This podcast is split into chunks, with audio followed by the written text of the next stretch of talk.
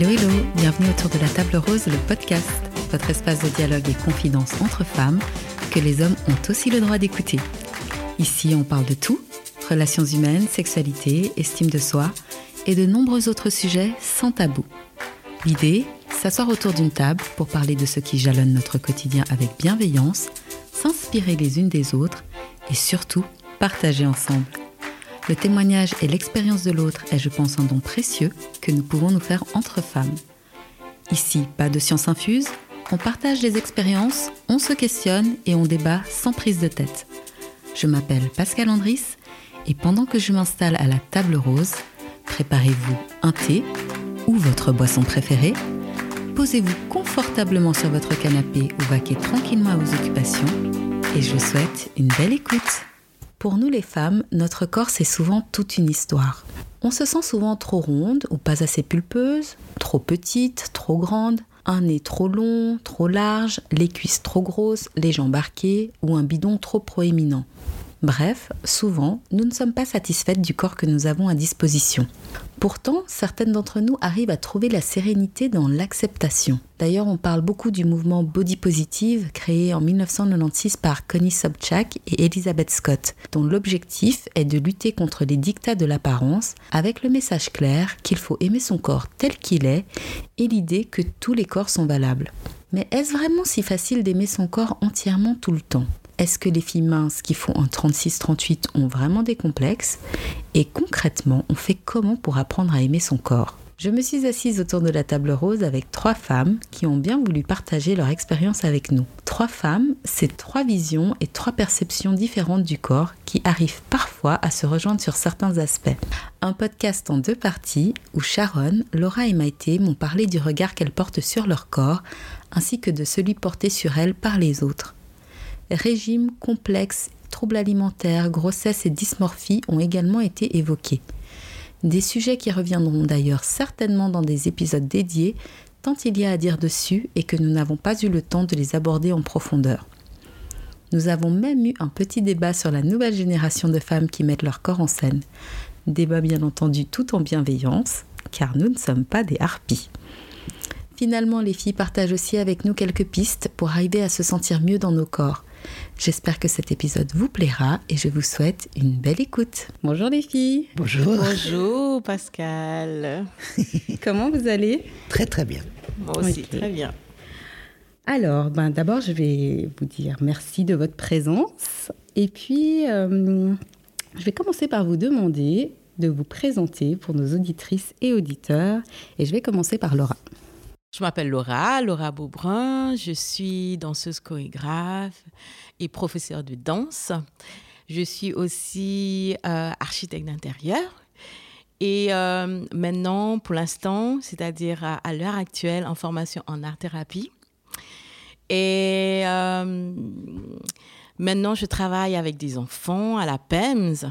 Donc, je voulais être entourée d'enfants pour ma future formation et aussi travailler avec des femmes, je le souhaite aussi.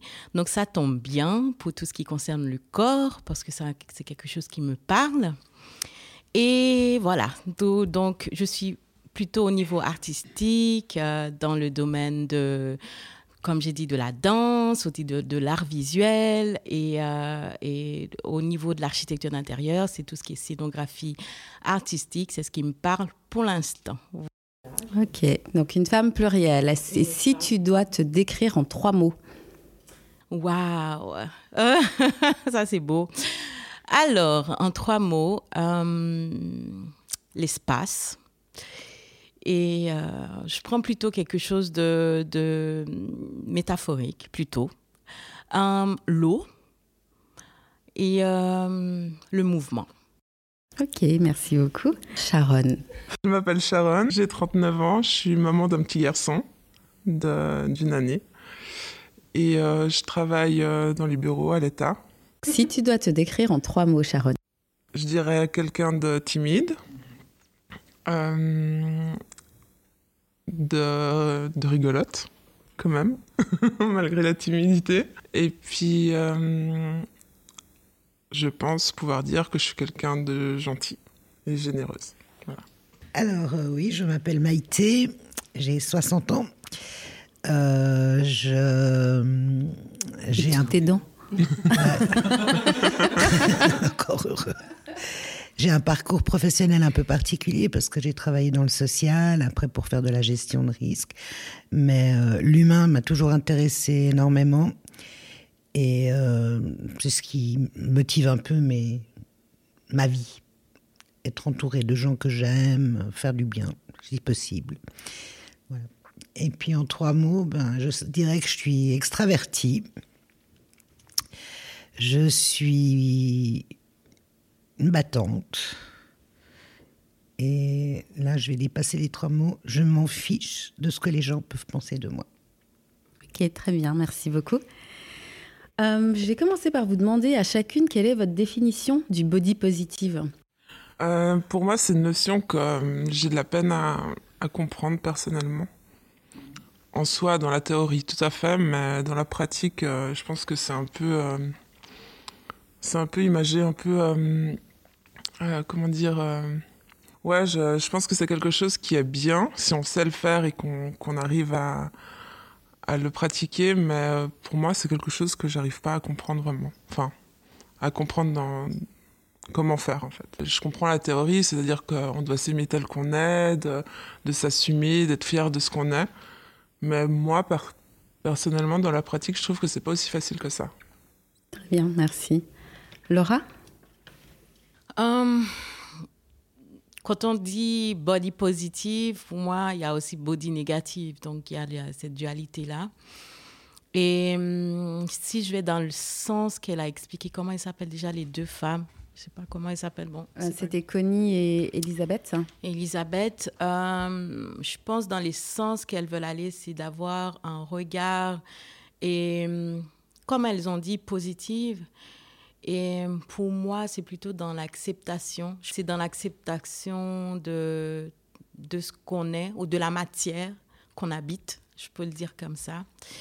Et après, je peux en dire plus euh, personnellement, mais ce qui me vient tout de suite là, naturellement, c'est dans, dans l'acceptation. Alors moi, je suis aussi d'accord que c'est dans l'acceptation. Et ce qui me dérange un peu dans, dans le, entre guillemets, mouvement body positif, positif, c'est que ça doit, c'est, ça devient une règle. Et je trouve que rien ne doit être normaté dans ce domaine. Tu, tu peux, tu, tu, peux avoir une body, une body positive, mais c'est si tu as envie. Et la première chose, à mon avis, c'est, c'est pas le paraître, c'est le sentir. C'est ce que tu dois ressentir toi. Il faut d'abord s'aimer soi pour pouvoir après euh, ne pas forcément rentrer dans les canons qu'on te demande d'être, quoi. Ok, merci. Est-ce que vous avez un idéal corporel féminin, la femme au corps parfait, genre pour vous, c'est qui? Et moi? Non. le corps parfait, c'est pas spécialement un corps parfait, c'est un, corps qui dégage de l'énergie, de, du solaire, euh, alors, j'avoue que j'aime pas les, les, personnes trop maigres, parce que je trouve que ça me correspond pas, mais parce que ça me correspond pas. Et que je trouve une femme pulpeuse, ben c'est joli. Mais après, c'est toujours la même chose, c'est dans la tête, c'est comment tu, tu, tu, te sens et ce que tu dégages. Moi, je dirais Marilyn Monroe. Mais elle était tellement complexée, elle avait tellement de trucs. Pour moi, elle voilà, c'est pas ça l'idéal. la forme, ouais. La, forme, euh, voilà, idéale, du modèle féminin idéal. Ok. Sharon? Alors moi, c'est depuis toujours, depuis que je suis ado, je pense que j'ai une admiration euh, pour Monica Bellucci. En fait, je trouve qu'elle est magnifique. Euh, que ce soit son corps, son visage, tout, son aura, physiquement en tout cas, ça a toujours été un peu elle, mon idéal euh, féminin. Euh, comme Maïté, pour moi, c'est c'est difficile à, dire. Je, vais partir sur deux phases, c'est-à-dire lorsque j'étais, ouais, lorsque j'avais 16, 17 ans, 18 ans, euh, j'étais vraiment entrée dans une sorte d'idéal de femme, comme Monica Bellucci aussi. Euh, comment elle s'appelle cette euh, mannequin noire euh, très connue? Naomi Campbell. Naomi ah Campbell. là, j'avais, là, j'avais 18. Oui, j'avais 18-19 ans, mais Laura maintenant, j'ai quand je regarde une femme, c'est quand elle, est à l'aise, c'est-à-dire dans ses mouvements, même si c'est pas question de de, de forme de maigre ou grosse, mais comment elle, sa posture, comment elle se met, comment elle euh, est à l'aise avec son corps. Pour moi, je suis impressionnée par des femmes comme ça. Et euh, pour moi, c'est ça la femme idéale. C'est une femme, quand elle s'exprime, tu vois qu'elle est à l'aise dans son corps. Elle peut s'asseoir, elle peut bouger son corps, elle peut, elle est à l'aise et puis elle n'est pas, elle est pas complexée. Ça m'impressionne beaucoup. Ok. Et est-ce que tu as une femme comme ça que tu, à, laquelle tu penses, célèbre ou non célèbre d'ailleurs finalement? Il y a une, il y a une danseuse. Elle, elle, est forte. Elle est beaucoup plus forte que moi. Elle, elle s'appelle Linda. Linda François. Elle est haïtienne. Et je trouve sa manière de bouger, comment elle est. Euh, en plus, elle est, elle est, elle a des euh, elle a pas une, elle a des formes, comment dire, elle est, elle est une danseuse de ballet, mais elle n'a pas encore de danseuse de ballet, et elle m'impressionne. Ok, donc euh, petite question euh, par rapport euh, à ces femmes idéalisées, enfin en tout cas que vous, dont vous aimez les corps. Est-ce que vous aviez envie de leur ressembler? Moi personnellement, clairement. J'avais carrément des photos de Domenica Bellucci dans ma chambre et j'essayais de me maquiller comme elle. Euh, Mais donc tu trouvais que tu lui ressemblais quand même un peu? Euh, non, quand même. si tu te maquillais comme elle, ça veut dire qu'il y avait quand même un peu cette idée de Ah, je me rapproche peut-être un petit peu. J'ai un peu le type latin comme elle, donc euh, c'était peut-être aussi pour ça que c'était peut-être un, objectif plus ou moins atteignable. Donc euh, oui, mais euh, lui ressembler, j'aimerais bien. Euh, mais c'est vrai que j'essayais, j'aimais bien regarder comment elle se coiffait, comment elle se maquillait. je la regardais, je me regardais, je comparais. Bon, bref. J'ai oublié la question. C'était si tu voulais lui ressembler Oui, clairement, clairement. Et toi, Marilyn Monroe, c'était un idéal Pas du tout. non, j'ai jamais voulu ressembler à quelqu'un d'autre. J'étais plutôt dans, dans, dans l'innovation. je veux dire, euh, de, ouais, toujours, par exemple, me maquiller comme j'avais envie de me maquiller. Sans... Alors après, tu suis euh, les modes, j'ai jamais suivi. J'étais soit avant-gardiste, soit je faisais, je faisais ce qui me plaisait, mais pas forcément ce que tu vois à la télé. Euh, c'était. Non, ouais, j'étais moi. Mais parfait. Et toi, Laura? Non, là où je suis, Laura, maintenant, non, parce que je. J'ai accepté mon corps comme. Euh, celle d'avant Celle d'avant, non. Non. Tu voulais pas ressembler à. Non, pas forcément. Euh, non, parce que je, je, me trouvais petite, de toute façon. Euh, j'ai toujours voulu être grande. C'est un truc qui m'a habité pendant très longtemps. Parce que mon père, il est grand, donc euh, je voulais être un peu étirée comme ça. Et, euh, c'est un objectif, je sais que je ne peux pas atteindre. donc du coup, ouais, peut-être avant. parce que d'ailleurs, j'avais dit à ma mère quand j'étais petite, je voulais être mannequin. Donc voilà. Quel rapport est-ce que vous aviez avec votre corps durant votre enfance et durant votre adolescence? J'ai commencé par Sharon. Euh, moi personnellement, euh, depuis toujours, enfin depuis assez longtemps que je puisse m'en souvenir, euh, moi j'ai un très mauvais rapport au corps. J'ai rarement été très bien dans ma peau, que je sois mince ou moins mince. moi depuis en tout cas l'âge de 10-12 ans, dès la puberté, mon corps c'était un problème. C'est quelque chose que j'accepte pas comme il est, que j'ai jamais accepté comme il est, peu importe dans les étapes de ma vie finalement, parce que j'ai été très mince, un peu moins mince, très mince, un peu moins mince. Et euh, je me rends compte que même quand j'étais très mince, je me sentais... J'aimais pas mon corps. Et maintenant que j'ai pris un peu de poids, surtout après la grossesse, euh, je me dis, mais j'étais bête parce que finalement, je mettais un 36, j'étais, je suis pas petite, enfin, j'avais, j'avais les formes où il fallait. Je me dis, mais c'est dommage, mais voilà, c'est comme ça. Ok. Maïté? Alors moi, j'ai j'ai pas le souvenir d'avoir eu euh, des problèmes avec- en rapport avec mon corps. Dans l'adolescence? Ni, ni, ni, ni dans la petite enfance.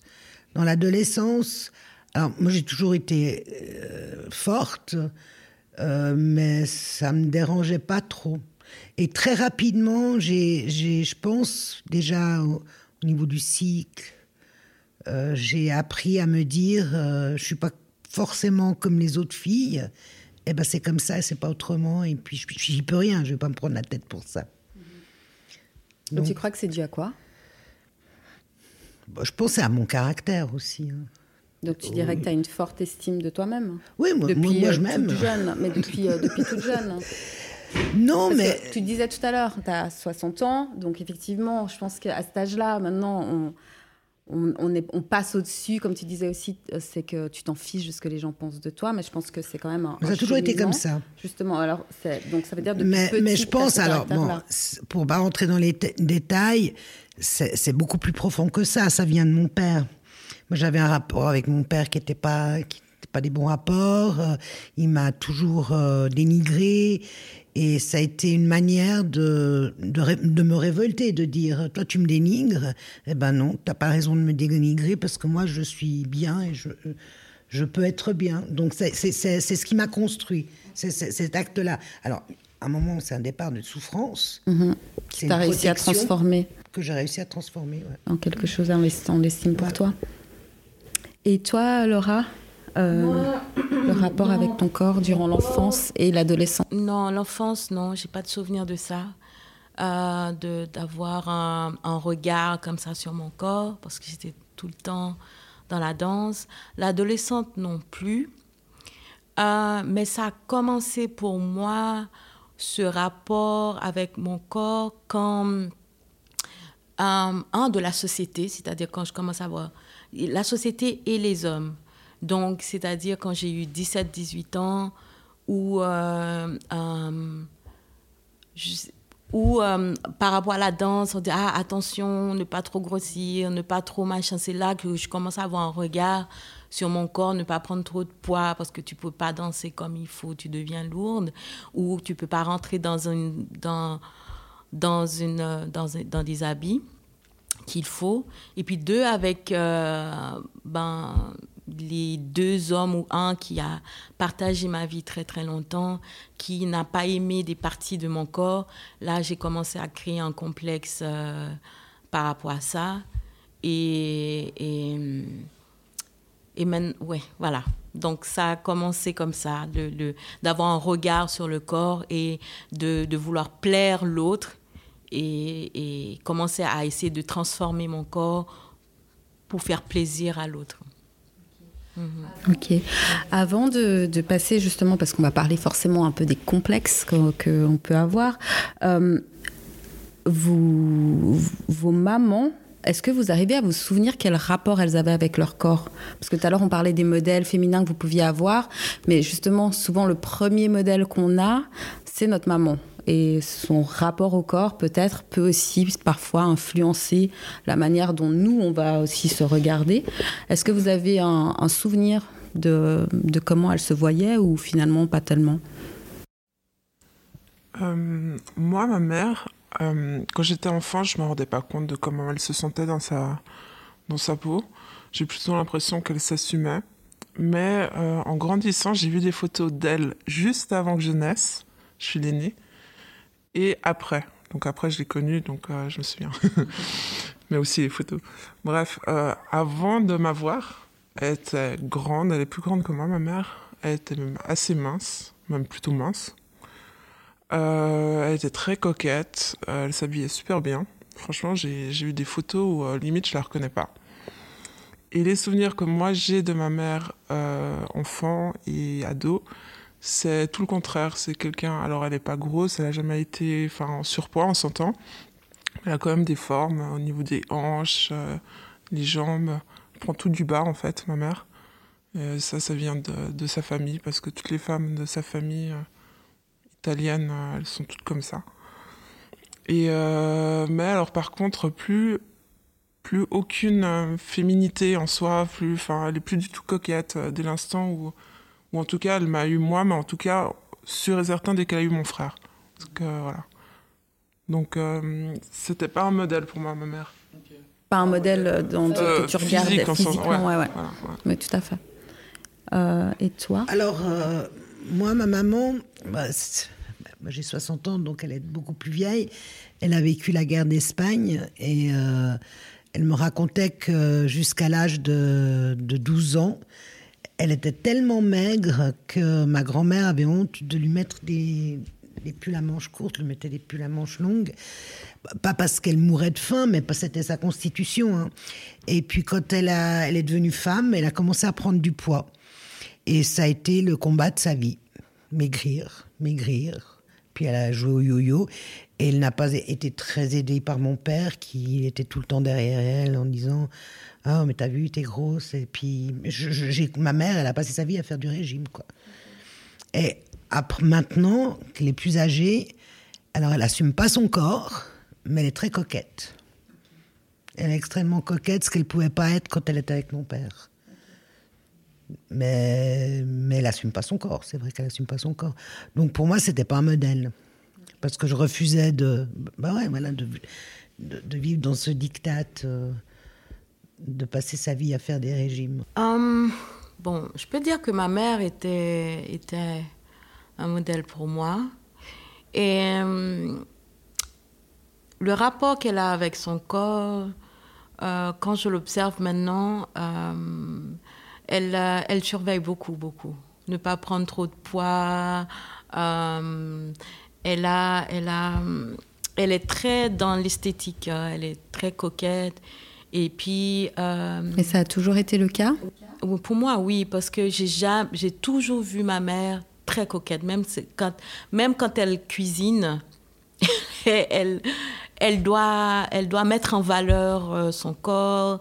Elle, euh, elle m'a déjà expliqué c'est sa manière de, de célébrer la vie, de, de... mais quand même, c'est quand même un rapport avec aussi le corps. Parce qu'elle nous disait qu'elle était, souvent elle nous disait, mais en rigolant, mais je pense pas que c'est, pour rigoler, qu'elle était très mince, et puis le fait qu'elle a eu des enfants, elle a, elle a grossi, elle a grossi. Donc, euh, il y a toujours cette quête de, de, vouloir euh, retrouver le corps de, de jeunes filles. Je pense que ça m'a aussi, en parlant de société tout à l'heure, il y a ma mère qui est dedans, ça m'a quand même influencé dans un sens. Et, et, et voilà. Après, on peut parler d'en sortir de là, mais je pense que ma mère, elle, est, elle était un modèle. Elle est toujours un modèle pour moi, mais plus dans le corps. Voilà on est beaucoup à avoir des complexes, on, parfois même on se compare aux autres, euh, ce qu'on sait toutes qu'on ne devrait pas faire. Euh, mais ces complexes que vous avez développés au cours, euh, cours des années, en particulier pour Sharon et, Laura, vous en parliez autour de vous? À vos amis, à votre famille Et si oui, qu'est-ce qu'on vous répondait finalement? Alors moi personnellement, on m'a jamais fait de, de, réflexion négative sur mon physique. Ou alors qu'une fois, vraiment, une fois que j'étais vraiment gamine, euh, euh, à l'école primaire. Donc ça, je crois que c'est la seule fois où on m'a vraiment fait une réflexion un peu méchante. Mais sinon, ma famille, tous mes petits copains, les bons et les mauvais, euh, ils m'ont jamais fait de, de... J'ai jamais eu de réflexion négative. Mais ça n'a pas empêché que moi, euh, j'ai des réflexions très négatives sur mon corps et que j'avais et, euh, et, que j'ai développé plein de complexes. Donc, pour répondre à la question si j'en parlais, j'en ai pas parlé tout de suite, mais je les cachais. Et ça, par contre, ça a été vu. C'est-à-dire que quand j'étais déjà jeune, je mettais souvent un, pull autour de la taille dans les, les années 90, ça, pour cacher mes fesses, par exemple. Et ma mère, elle me disait, mais pourquoi tu mets ça? C'est moche. Et un jour, je lui ai dit, je crois que c'est une des seules fois où j'ai dit, euh, ouais, c'est pour cacher mes fesses, parce que je trouve que j'ai des grosses fesses. Et qu'est-ce qu'elle t'a répondu? Sincèrement, elle m'a répondu, j'étais jeune en plus, elle m'a, elle m'a répondu tel quel, euh, un jour tu verras, tes fesses, c'est ce que les hommes aimeront le plus chez toi. Et c'est vrai, hein. je te jure, c'est vrai. Et ça n'a pas réussi à, faire en sorte Non, parce que peu importe ce qu'on peut me dire, tous les hommes du monde peuvent me dire que je suis parfaite. Euh, moi, ce que je vois dans mon miroir, c'est ce que j'aime ou ce que je n'aime pas, c'est ce qui compte. Peu importe ce que les gens disent. Ok. Ça n'a jamais fait de différence. Donc finalement, ta mère, c'est la seule à qui tu parlais de tes complexes ou t'en parlais aussi à tes amis Non, j'en parlais pas du tout, mais c'est juste ce jour-là. C'est le seul souvenir que j'ai vraiment. Après, ado, là oui, peut-être j'en ai plus parlé. Mais en tout cas, euh, et encore, je crois que j'osais pas vraiment dire aux gens que j'avais des complexes. J'essayais plus de les cacher, sans en parler. D'accord. Toi, Laura? Euh, Je parle toujours dans le passé, hein, parce que... Euh, ah non, j'en parlais pas. Euh, surtout les, complexes liés à ce que un homme qui a partagé ma vie très longtemps disait sur mon corps, donc j'en parlais pas c'était un truc à cacher, c'était un truc à, modifier, à ajouter, surtout par rapport au sein, par rapport aux fesses, parce que moi, j'ai pas de grande forme. Donc, dans notre, pour moi, c'est quelque chose de culturel. Donc, euh, Haïti euh, ou bien dans les Caraïbes, il faut avoir un peu de forme, quoi. Donc, euh, et le visuel que j'avais, c'était ça. Donc, j'en parlais pas. J'en parlais pas parce que c'était un truc à moi. Et, comme euh, Sharon, c'était quelque chose. C'est un secret, c'est ton, c'est ton jardin secret. Voilà, que, que tu essaies de camoufler. et puis le regard de l'autre aussi peut blesser, par exemple. Si on le dit, c'est une question de confiance à l'autre. Et toi, Maïté, tu avais des complexes dont tu parlais ou? Alors, des complexes, j'en avais. On a je veux dire, on peut pas dire qu'on n'en a pas. J'en parlais pas et j'en faisais pas cas dans le sens où ben, je me disais c'est comme ça et pas autrement. Je veux dire, c'était pas. Oui, tu préfères être plus mince, tu préfères euh, peut-être euh, être plus grande, euh, mais, mais après, c'était pas une énorme préoccupation dans le sens où ben, je m'arrangeais avec les artifices qui te permettent de t'arranger mais c'était pas, c'était pas. Alors en, grandissant, à partir de l'âge de 30 ans, moi j'ai eu la chance euh, d'avoir un compagnon qui, lui, bah, au début, bah ouais, avec quelqu'un. Moi j'avais une vilaine opération euh, au ventre qui m'a laissé euh, des marques, et puis, puis j'étais pas à l'aise, et lui m'a appris à accepter mon corps. Donc ça m'a beaucoup aidé parce que sur le moment, moi je l'acceptais mon corps, mais c'était par rapport à lui, je disais que c'était pas très très beau et, et, lui s'en fichait. Il a fait en sorte que j'accepte mon corps. Alors du moment où j'ai accepté mon corps, après c'était fini quoi. Alors t'en parles, tu rigoles, tu rigoles, hein, ouais t'as vu le ventre que j'ai. Euh, avec mes meilleurs amis maintenant, on en parle parce que ouais, t'as vu les rides, euh, t'as vu j'ai le cou, j'ai le cou qui pend. C'est des trucs qui me dérangent, mais c'est parce que c'est c'est pas la vieillesse qui me dérange, mais dans ma tête, je me sens tellement jeune que j'ai maintenant, je commence à avoir un peu plus de peine à accepter mon corps qui vieillit. Ok.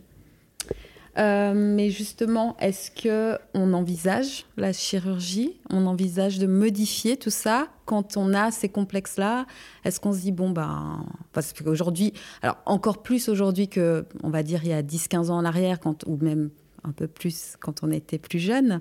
Euh, parce que la chirurgie esthétique, on en parlait déjà, mais ça paraissait inaccessible. Aujourd'hui, c'est beaucoup plus accessible. Est-ce que c'est quelque chose que vous avez envisagé ou alors euh, que vous avez pratiqué ou alors euh, pas du tout? Moi personnellement, j'en rêve. Et j'en rêve depuis longtemps, c'est juste hors de prix pour moi.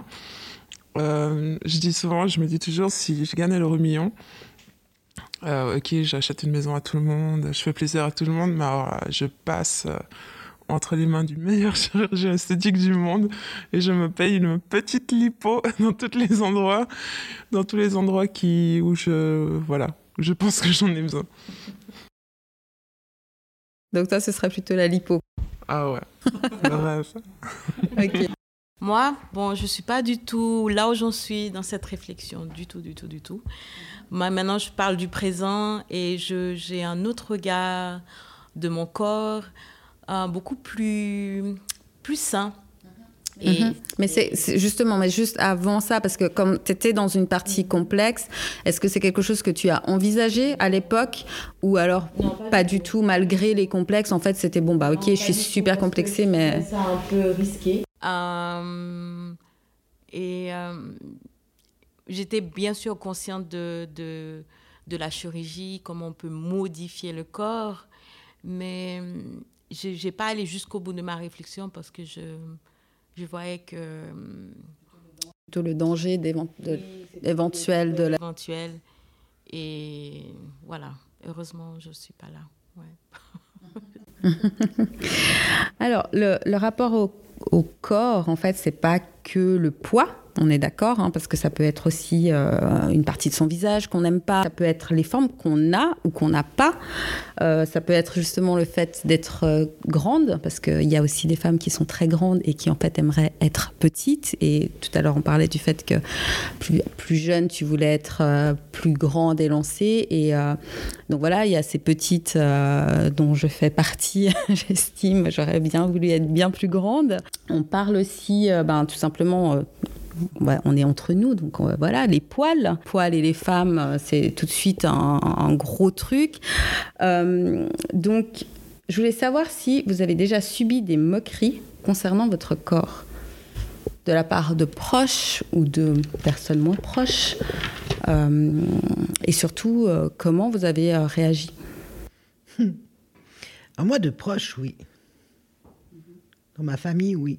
Ben, c'était souvent euh, mon frère euh, qui me disait euh, Tu devrais perdre du poids, tu devrais faire ci, tu devrais faire ça. t'as vu les fesses que t'as, t'as vu les jambes que t'as. Et ma réponse c'était C'est les miennes, c'est à moi, ça m'appartient, j'en fais ce que je veux.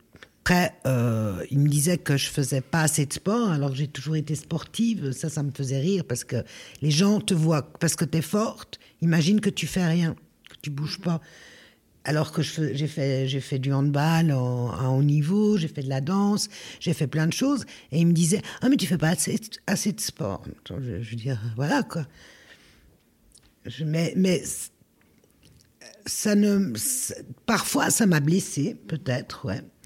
Jusqu'au jour où je lui ai dit euh, Tu me parles plus comme ça. C'est pas ton problème, c'est le mien. Si tu me le dis pour ma santé, je trouve très bien, mais si tu me le dis pour une question d'esthétique, et je sais aussi que lui préfère les femmes menues, je dis ben voilà, tu, te tais, c'est pas, ça te regarde pas, je suis comme je suis et c'est comme ça. Donc maintenant, il fait attention. Moi, c'était plutôt à l'école. Je me souviens, euh, l'école primaire. Hein. donc, imagine, j'avais 10 ans, 9, 10 ans. C'était par rapport à mon nez. Parce que j'avais pas un nez comme les blancs ou les métis. Donc, c'était par rapport à ça. Donc, quand j'ai eu cette moquerie, en tant qu'enfant, j'avais pas l'image de moi-même qui est un gros nez ou bien un nez euh, qui ressemble pas au blanc c'est là que je commence à avoir une image de moi fausse, du nez qui n'est pas correct. Et puis aussi par rapport aux poils, t'imagines, t'avais 11 ans, bah t'as des poils, quoi. Tu vois, tu portes une jupe et puis un petit garçon dit Ah, mais t'as des poils aux jambes. Mais moi, je comprenais pas. Et puis pour moi, j'ai lié ça à la féminité. Donc c'est là que j'ai commencé à, me, à me raser euh, en cachette parce que je voulais ouais, ouais, 12 ans, quoi, tu vois. Je me cachais pour essayer d'enlever les poils. Et, c'est à cet âge-là que j'ai pris conscience que j'ai des poils et que j'ai un nez, quoi.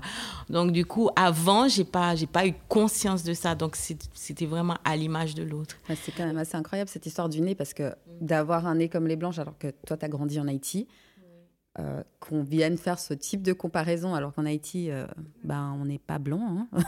on est noir, donc c'est quand même assez incroyable. Il y a aussi les cheveux, quand on parle de poils aussi, il y a les cheveux, parce que je portais, j'avais des cheveux pas comme les autres, pas étirés, donc j'avais beaucoup de tresses, donc j'ai eu beaucoup, beaucoup de moqueries par rapport à ça aussi et qui, qui étaient liés, on me liait à l'Afrique. Donc, euh, si j'ai des cheveux comme, comme les miens, qui ressemble à des dreads, donc c'est quelque chose de sale, quelque chose qui est lié à l'Afrique. Donc j'ai eu des moqueries comme ça, Et, hum, et, heureusement aussi par rapport à chez moi, c'est un autre sujet, euh, par rapport à la maison, j'ai une autre regard de l'Afrique. Donc ça fait un petit peu de balance. Euh, il y a un côté qui a... Qui, euh, qui refusait ses cheveux, mais un autre côté, quand je suis à la maison, je suis apaisée. Donc, voilà, c'était un peu ça par rapport au, moquet, au moquerie. Alors maintenant que Laura parle de nez, j'ai eu un complexe quand j'étais petit. Maintenant, je m'en souviens. J'avais refoulé. Mais j'ai un nez euh, épaté. Et euh, quand j'étais petite, on m'appelait chata. Je suis d'origine espagnole. Et chata en espagnol, ça veut, c'est un mot gentil, c'est chéri et tout, mais ça veut dire aussi euh, t'as le nez aplati, quoi. Et je, là, c'était, on je supportais pas qu'on m'appelle comme ça. Et le soir en cachette, je prenais une pince à linge et je me le mettais comme ça en espérant qu'il se prolonge, quoi. Mais c'est, ouais, c'était tout. Les gens, ah, tiens, je supportais pas. Mais c'était vraiment quand j'étais petite, quoi. Sharon, est-ce que toi, euh, on t'a fait une réflexion euh, désobligeante par rapport à ton corps? Alors c'est marrant, on m'a fait aussi la même chose avec les poils, parce que vu que je suis quand même euh, bien noiraude, bien méditerranéenne, c'est clair que j'étais assez poilue quand j'étais enfant. Et ma première année de cycle, je me suis retrouvée à l'école, enfin à, à la gym, simplement. Et euh, j'avais mis un short, et là, il y a un garçon, effectivement, qui, qui m'a fait une réflexion sur mes poils de jambes. Et pareil, je suis rentrée chez moi, j'ai trouvé de la cire épilée, enfin de la, de la crème à épiler, pardon, et j'en ai mis partout. Et euh, je, je, me suis enlevé les poils comme ça, je me suis bien fait engueuler après. Sinon, aussi avec les poils, c'est drôle parce que c'est deux réflexions que j'ai vraiment en tête. Là, par contre, adulte, euh, je devais avoir déjà 25-26 ans. Et il y avait un, garçon que j'aimais beaucoup. des noms. Et euh... ouais, vraiment, je kiffais. Je le trouvais très mignon. Et euh, un espagnol, qui savait très bien que j'étais espagnol. Et euh, à l'époque, je m'épilais pas encore les avant-bras. Je sais pas, je me suis épilé. J'ai toujours peur de m'épiler les, les avant-bras parce que j'avais peur que ça repousse plus. Enfin bon, bref, j'ai fait ça assez tard. Et euh, donc euh, c'était l'été, j'étais en robe, toute bronzée, tout ça, euh, à l'aise dans mes baskets, au fêtes de Genève, en train de boire des verres avec des copines, et lui était là. Et il m'a demandé si j'étais turque, en regardant mes bras. Et en fait, je pense que, je sais pas, à ce moment-là, j'ai eu une bonne réaction, parce qu'en règle générale, quand on me fait des réflexions comme ça, j'ai pas forcément de répartie. Et là, je, l'ai regardé, je lui ai dit non, je suis pas suédoise, je suis pas turque, mais je suis, bah, effectivement, je viens du sud, quoi. Bah, je sais plus exactement comment j'ai répondu. J'ai répondu mieux que ça, en tout cas que ce que je viens de faire maintenant. Mais je sais que j'ai regardé comme ça, vraiment l'air de dire, euh, ben, excuse-moi de pas être suédoise, mais effectivement, je, moi, je suis italo-espagnole. Euh, j'ai la peau, euh, enfin voilà, je suis, je suis comme ça, j'ai les cheveux noirs, t'as vu mes cheveux un peu, donc voilà, mais, mais, mais ouais, c'est vrai que, mais ça m'a quand même un peu, j'ai répondu, et j'étais fière d'avoir répondu du tac au tac. Mais au fond de moi, ça m'avait blessé. D'autant plus que c'est un mec que j'aimais bien, quoi. Et est-ce que vous vous êtes déjà fait des réflexions désobligeantes à vous-même à propos de votre corps? Oui. Tu veux partager? Oui, te regarder dans la glace et te dire mais qu'est-ce que t'as comme tête? Fais un effort. Euh, te laisse pas aller. Euh, ouais. Ça m'a. Désobligeant, ça pour toi? Bon, oui, c'est désobligeant. non, mais oui, de me regarder. C'est soft désobligeante alors. Ouais, non, je ne vais pas me flageller non plus, mais de me dire. Euh, euh, de constater les outrages du temps et puis te dire ouais ben tu devrais faire ça tu devrais euh, peut-être plus te, te, maquiller plus faire attention à ça mettre des crèmes moi je mets jamais de crème alors mais après, ça passe très très vite, quoi, parce que ça fait pas partie de moi. C'est quand, quand je commence à me sentir euh, moins à l'aise quand je danse dans les mouvements. Et puis là, je dis, ah, je dois perdre du poids, un truc comme ça. Des fois, ça m'arrive de dire ça. Et comme Maïté, ça passe très vite aussi. parce que je reste pas dedans. Mais j'ai des petites réflexions comme ça. Je dis, ah, j'arrive pas à bouger comme il faut là. Ou bien aussi par rapport à l'étirement. Des fois, je me, je me culpabilise. Je dis, ah, j'ai pas fait assez d'étirement. Je, je, voilà. voilà. Que, que j'arrive pas à faire des mouvements comme j'aimerais. Donc, j'ai des trucs comme ça qui me viennent de temps. Sharon? Moi, j'ai un, un problème au corps depuis longtemps. Et j'ai, enfin, encore, mais j'ai eu des troubles alimentaires très graves. J'ai fait de l'anorexie, j'ai fait de la boulimie, j'ai été suivie jusqu'à il n'y a pas très longtemps. C'est violent, mais moi, j'en suis arrivée à me scarifier le corps entier parce que je me, je me suis regardée dans la glace et je me suis trouvée trop grosse. Alors vraiment, je pense que mon plus gros complexe, ça a toujours été plutôt le bas de mon corps. Parce que j'ai des hanches, j'ai des cuisses, j'ai des genoux, des mollets qui m'ont jamais plu. Euh, le haut de mon corps jusqu'à avant ma grossesse, je dirais, euh, j'avais pas du tout de complexe. Je me sentais bien. Maintenant, c'est autre chose parce qu'effectivement, j'ai pris du ventre, des bras. J'ai des bras beaucoup plus épais euh, qu'avant. donc oui, moi, en me regardant dans la glace, souvent, je, je me suis beaucoup jugée. Au point de ne pas accepter qu'un homme me voit nu. De de, de, tous les jours. Le matin, des fois, je me prenais la tête à, réfléchir dans mon lit. J'arrivais pas à sortir parce que je me disais, mais comment je vais m'habiller alors que j'ai une armoire à fringues euh, immense. Et je me disais, mais comment je vais, je vais m'habiller aujourd'hui pour cacher un peu mes fesses ou mes hanches, où j'ai pris un peu de ça. Enfin bon, bref. Euh, voilà, moi, les réflexions négatives par rapport à mon corps, elles sont quotidiennes, même quand je suis pas devant une glace. Quand je suis couchée ou que je marche en training. Enfin, je me sens pas à l'aise si j'ai les cuisses qui se touchent ou pas. Enfin, quand je m'assois, le ventre qui se plie. Enfin, bon, bref. Moi, c'est quotidien et je pense pratiquement H24. Peut-être euh, me... je suis tranquille que quand je dors. Non, c'est vrai, hein, c'est vrai. Non, mais c'est vrai, c'est dingue. Je me rends compte que c'est complètement fou parce que euh, c'est en plus complètement, surtout pendant longtemps, c'est complètement enfin injustifié dans le sens que j'ai jamais eu de surpoids, donc euh, j'ai pas, je devrais pas être comme ça, mais je l'ai été, mais toujours. Alors, autour de la table rose, aujourd'hui, on peut dire que corporellement parlant, euh, on est toutes les quatre bien différentes. comment vous vous qualifiez selon vos mensurations? Moi, je suis trop grosse, quoi, c'est évident. Mais, mais c'est évident, je veux dire. C'est une question de lucidité. tu te regardes dans le miroir, tu vois que tu es trop grosse, quoi. Mais bon. Et comment je qualifie mon corps? Hmm.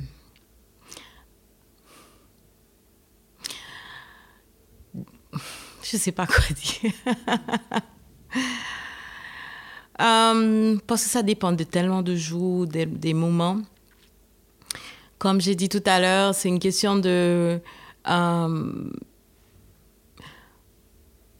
je ne sais pas si je peux dire mince. Je peux dire moyen. Je peux dire ça comme ça. Donc toi, tu te qualifierais de moyenne Oui, de moyenne. Donc je suis pas très maigre ni trop grosse, mais c'est toujours par rapport à quelque chose. Pour moi, c'est par rapport au comment je me sens dans mon corps. Si je me sens trop lourde, je dis ah, je suis, je suis en surpoids, je, je me sens en surpoids. C'est même pas une question de. C'est plutôt dans la sensation. Si, par exemple, euh, et puis sensation, je peux le qualifier à un poids, par exemple. Si, par exemple, cette sensation, je me sens bien quand je bouge, je dis, ah, je fais, par exemple, euh, le poids idéal, qui peut être 55, 55 euh, kilos. Ah, je, je suis dans mon poids idéal. Ok, donc tu as un poids idéal. Oui, j'ai un poids idéal. Ou si je me sens trop lourde, pas assez euh, comment dire, quand je, quand je bouge et puis je sens qu'il y a des choses qui coincent, je dis, ah, je suis pas dans mon poids idéal. Et à l'instant T, tu es... À l'instant maintenant là, non, je me sens bien dans mon corps là. ouais, c'est comme si je suis... Ouais, je me sens bien. Ok, mais si tu le qualifies, tu le qualifies comment? Médium, normal. Ok. Je sais pas comment dire. Et toi, Sharon? Euh, Moi, euh, actuellement, je me sens trop grosse, clairement. Euh, même si euh, intellectuellement je sais que je suis pas euh, trop grosse, mais clairement je suis, je me sens trop grosse. j'ai encore beaucoup de poids à perdre de ma grossesse, qui a été un enfer pour moi, pas parce que j'étais pas heureuse d'être enceinte, mais parce que J'ai pris jusqu'à 30 kilos quand même, énorme. Donc là, personnellement, je me sens pas. Je me sens ouais, un, peu trop grosse. Maïté, tout à l'heure, tu t'es définie comme euh, trop grosse. Est-ce que ça t'embête de nous dire ta taille de vêtements? Alors, je fais du 52, 50-52. Et concrètement, est-ce que c'est facile de trouver des fringues à ta taille ou tu dois aller dans des magasins spécialisés sur Internet? C'est très difficile. alors maintenant, tu commences à trouver de plus en plus de choses sur le net. Mais, euh, mais pendant longtemps, c'était très difficile de trouver des, des Et tu trouvais où alors euh, Oula Popken, qui était à l'époque à Lausanne et qui maintenant est à Genève, qui n'est pas une boutique bon marché. Mais je profitais souvent des soldes et c'était assez super d'aller dans cette boutique parce que les vendeuses étaient super, très très sympas. Euh, jamais dans le jugement, toujours dans le bon conseil. Et puis, euh, bon, c'est presque devenu des amis à force d'y aller. Mais c'est toutes les tailles ou c'est spécifiquement des tailles pour les femmes qui sont euh, un peu plus rondes Alors, alors c'est, je sais pas depuis combien ça part, mais c'est, ça va, je crois même jusqu'au 64, 68, quoi. Et c'est le même prix, parce que souvent, voilà, tu vas sur Internet, plus c'est grand, plus c'est cher. Justement, j'allais te poser cette question. Est-ce que tu ressens ça comme une injustice? Oui. Alors c'est vrai qu'il y a plus de tissus, je suis d'accord, mais bon, tu gagnes, ils gagnent sur d'autres choses, quoi. Est-ce qu'ils ne pourraient pas faire un effort Genre, je pense à H&M, enfin toutes les grandes marques Zara? Si H&M, plus maintenant, ils ont enlevé. Ouais, ils ont enlevé. Les grandes tailles, ils ont enlevé. Tu peux les trouver sur euh, sur le net. Euh, puis il y a pas beaucoup beaucoup de choix. Il faut dire les choses comme elles sont. Zara, il n'y a pas. Euh, moi, je vais autrement sur France, euh, à MS. C'est une boutique qui est au centre d'Annemasse, qui, qui, est super, qui a, a des habits. Euh, quasiment tous mes amis viennent de là-bas, pour tous les styles, et à, grande taille et à des petits prix. quoi. C'est pas très cher. Donc moi, je vais là-bas, ils ont de l'assortiment très, très souvent, ils changent. Il y a des soldes super. Et puis, euh, il y a des trucs euh, qui correspondent à mon style. Je veux dire, euh, moi, j'ai pas envie d'être cataloguée dans un style classique. Bah, là-bas, je trouve des trucs fun, quoi. Je veux dire, cette robe, elle vient de là, le, le blouson vient de là-bas. puis, puis, elles sont très sympas aussi, les vendeuses. Donc, moi, je vais, j'achète souvent là-bas. Mais c'est pas évident, c'est pas évident en fait, ce que j'avais remarqué, c'est que souvent, dans la section grande taille, c'est une section à part. Ça veut dire que s'il y a la mode normale, euh, genre, tu as vu la jolie robe 38 euh, euh, fleurie, voilà, mais tu vas pas la retrouver, cette même robe, dans la section grande taille. C'est tout à fait des autres modèles. Et moi, je me souviens que, oui, j'allais pas forcément dans les grandes tailles, mais voilà, quand j'étais enceinte, ben, j'ai quand même été regardée et typiquement, ben, je me disais, mais moi, je veux cette robe en grande taille. En fait, tu la trouves pas. MS, tu as. Ils font depuis le 40, je crois. Et euh, tu as. Mais autrement, non, t'as pas et c'est pas juste. Et puis, Maintenant, il y a un effort par rapport à ça, mais avant, c'était des, des habits de mémé, quoi. Tu étais grosse, tu t'habillais comme une mémé. Mhm. Donc tu t'habillais comme une mémé avant non, toi? Non, moi je me suis jamais habillée comme une mémé parce que j'ai toujours réussi à trouver soit à me faire faire, soit à trouver, soit à me débrouiller. Après, t'arranges aussi avec euh, les bijoux, maquillage, les boucles d'oreilles, euh, les accessoires. Donc, euh, enfin, tu me connais. Moi, je me suis jamais vraiment habillée. Enfin, ce qui n'est pas normal non plus à mon âge. Mais j'ai pas envie de m'habiller classique. Alors, je peux très bien m'habiller très classique s'il le faut pour des circonstances. Mais, euh, mais par exemple, si j'ai envie de mettre un jean déchiré, je mets un jean déchiré. Est-ce que tu as déjà été victime de grossophobie dans ton quotidien? Peut-être, oui. Alors, au travail, je peux pas dire que j'ai été victime de grossophobie. Si je l'ai été, je l'ai pas vu, ou j'ai refusé de le voir. Euh, non. Ah moi, je suis sûre qu'il y a eu des remarques sur moi, probablement au travail. Mais comme ça vient de personnes dont je me fiche éperdument, euh, ça, ça, je m'en fiche, quoi. Je veux dire, euh, j'ai envie de leur dire, regardez-vous dans un miroir, regardez vos défauts, quoi. Maintenant, c'est vrai que euh,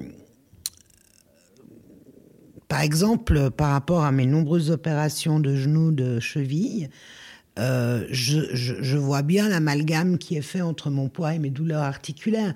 Et les gens ne se posent pas la question de savoir si j'ai eu un accident, si ça vient d'autre chose. Eux, pour eux, c'est catégorique, c'est le poids, quoi.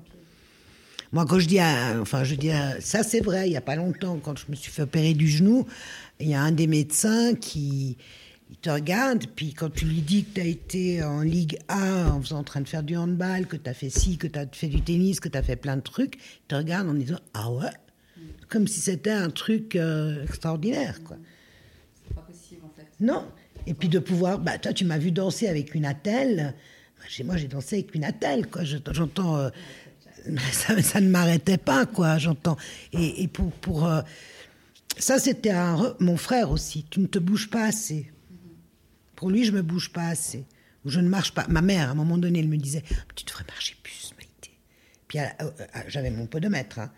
Et au boulot, je faisais des allers-retours parce que j'allais d'un bureau à l'autre. J'allais à pied au travail, je revenais à pied à la maison. Je disais Mais c'est l'image que tu as de moi. Pourquoi tu te fais cette image? Et ça, j'ai Quoi. Ouais, bah c'est comme, euh, je pense, la fameuse image qu'on se fait quand on voit quelqu'un qui est en, surpoids et qui mange euh, un hamburger euh, et qu'on se dit, ah ben, c'est forcément.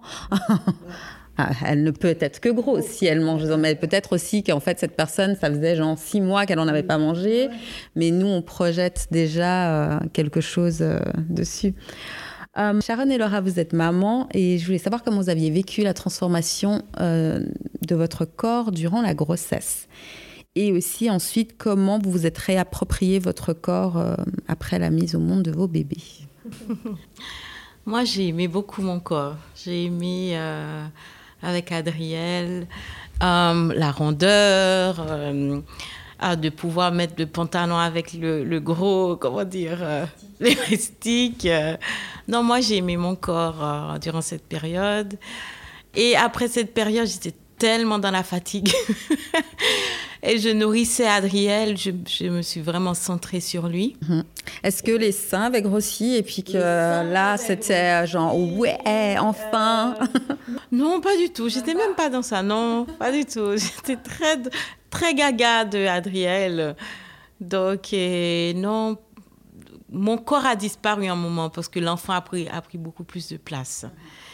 Et, après, bon, j'ai perdu, je sais même pas comment j'ai perdu les poids.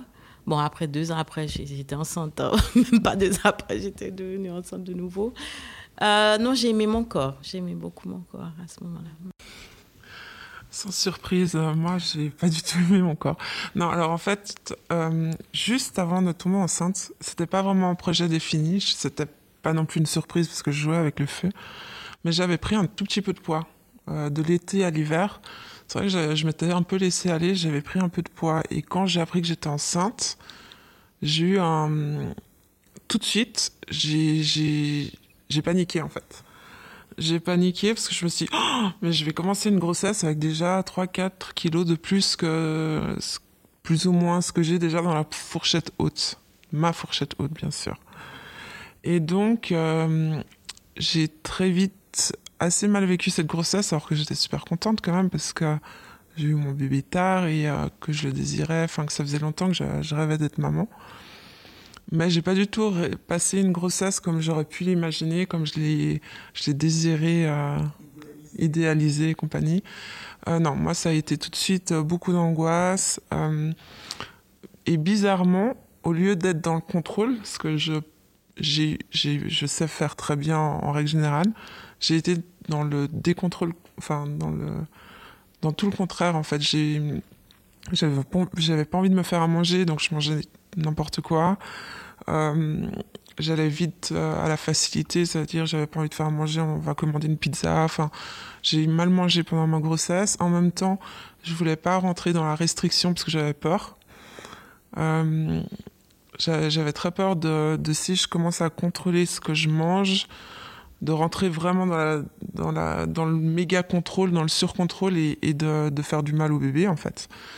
Donc euh, d'une certaine façon, je me suis un peu sacrifiée, même si c'était pas vraiment un sacrifice. Mais... Donc moi en fait, de toute ma grossesse, je l'ai mal vécu et de pire en pire. le poil gonflé, les mains, le visage. D'ailleurs, j'ai pratiquement aucune photo de moi enceinte. Zéro. J'aurais adoré faire les shootings comme ils font là. Je trouve ça trop beau, c'est super souvenir. Ben moi, j'ai zéro. Enfin, je crois que j'ai peut-être une photo de moi en entier enceinte, habillée, bien sûr. Et encore, euh, je la déteste. Hein. Enfin, on me l'a fait. Enfin, je suis avec mon frère dessus. Enfin, mais j'ai aucune photo de moi enceinte. Et après, une fois que j'ai accouché, euh, j'ai. C'est vrai que je me disais, euh, ouais, dès que j'accouche, j'arrête de manger, je, je, reprends le contrôle. Et en fait, j'avais pas pensé que pour l'allaitement, il fallait continuer à manger. Donc, euh, comme je voulais allaiter absolument, parce que je trouvais que c'était important, mais aussi parce qu'on m'avait dit que ça faisait perdre du poids. Donc, non, c'est hyper vicieux. Euh, du coup, euh, je n'étais pas dans le contrôle total. Je faisais quand même attention de manger correctement, mais j'ai pas, j'ai pas réussi à perdre du poids rapidement comme j'imaginais que ça allait se passer. Et là, ça fait déjà une année qu'il est né et j'ai encore bien presque 10 kilos à perdre. Mais parce que j'avais pris énormément, j'avais pris 30 kilos quand même. Et puis, il y a un truc qui me vient aussi, c'est la réflexion des autres. Tout d'abord du médecin, euh, bien que pour le médecin, c'est pas quand il dit ah il faut pas prendre plus de 1 kg, 2 kg par mois. En fait, dans, dans ta réflexion à toi, tu peux dire ah tu veux pas être grosse, oh c'est pour l'enfant. Et puis euh, peut-être ça rejoint ce que tu dis aussi, mais quand le médecin m'avait dit ça, euh, ce qui vient, c'est pour toi, mais même pas pour l'enfant. Et puis d'autres, d'autres mamans aussi, d'autres personnes qui en parlent. Ah ouais, euh, ah ouais, ils font des calculs. Ouais, ah, t'as pris 20 kilos. Ah ouais, tu vas devoir perdre tant, tant. Mais tu, il y a toute une réflexion derrière ça qui peut influencer. Mais heureusement, de mon côté, bon, je sais pas dire ça. Ça m'a quand même traversé. Mais sur le feu du moment, ben, voilà, je regardais mon ventre, le bébé qui est dedans, ça a pris le dessus de tout ça, mais il faut dire que, je veux dire que ça a travaillé quand même derrière, euh, d'avoir ces réflexions sur le corps, hein, voilà, de la femme. Puis les réflexions de l'autre sur toi aussi. Je ne sais pas si tu as vécu ça. Oui, alors moi j'ai d'abord été suivie par un gynéco qui lui, alors franchement, il me rassurait, il me disait que, il me disait c'est temporaire, prenez ça comme une parenthèse, c'est une période où oui, vous allez prendre du poids, mais c'est pas grave.